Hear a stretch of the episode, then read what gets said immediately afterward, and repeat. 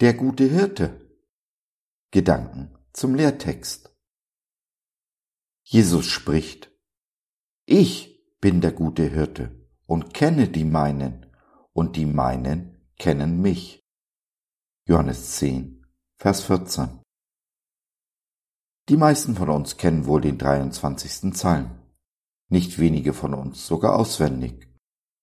Wenn nicht, wäre doch jetzt eine gute Gelegenheit, ihn zu lesen und oder zu lernen. Wenn du keine Bibel hast, so ist das kein Problem. Du findest ihn in den verschiedensten Übersetzungen im Internet. Schon tausend Jahre vor Jesu Geburt spricht der große König Israels, David, in diesem Psalm von seinem Schöpfer als den guten Hirten. Selbst wenn wir durch das finstere Tal der Todesschatten gehen, sind es sein Stecken und Stab, die uns trösten, führen, leiten und bewahren.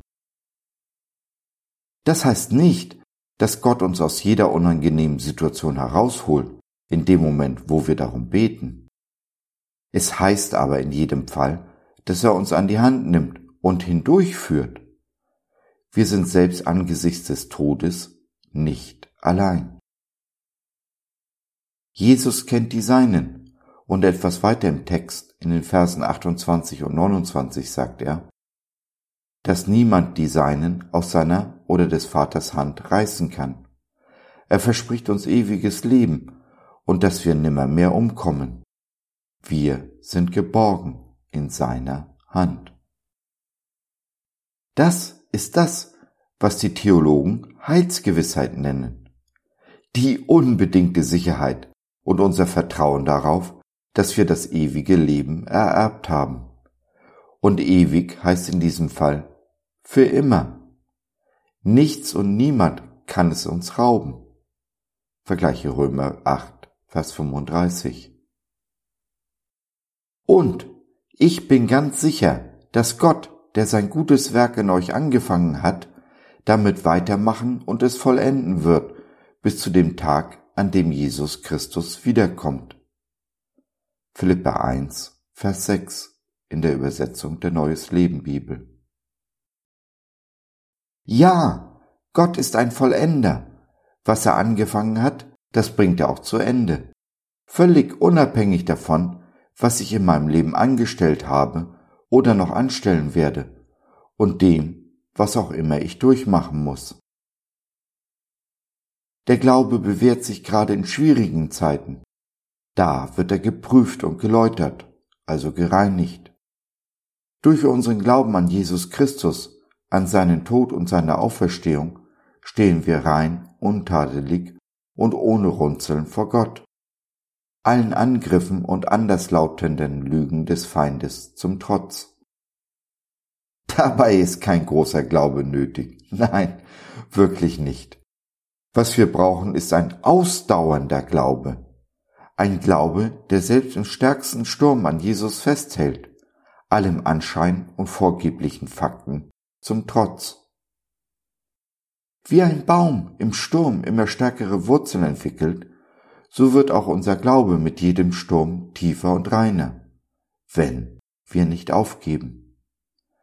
Denn wer bis zum Ende durchhält, wird gerettet werden. Matthäus 24, Vers 13 in der Übersetzung der Neues Leben Bibel. Dies ist ein Versprechen Jesu, das er jedem von uns, dir und mir, mit auf den Weg gibt. Er ruft uns zu, gib nicht auf! Was auch immer kommt oder ist, Jesus hat versprochen, dass er uns nicht alleine lässt. Er ist unsere Hilfe, unsere feste Burg, unser Banner, unser Trost und der feste Fels, auf den wir uns auf jeden Fall verlassen können. Er ist der gute Hirte. Wenn du Fragen hast, den Weg zu oder mit Jesus vielleicht nicht alleine gehen möchtest, jemanden brauchst zum Reden und oder Beten, dann nimm doch Kontakt mit uns auf oder nutze unser Info- und Seelsorgetelefon www.gott.de BIZ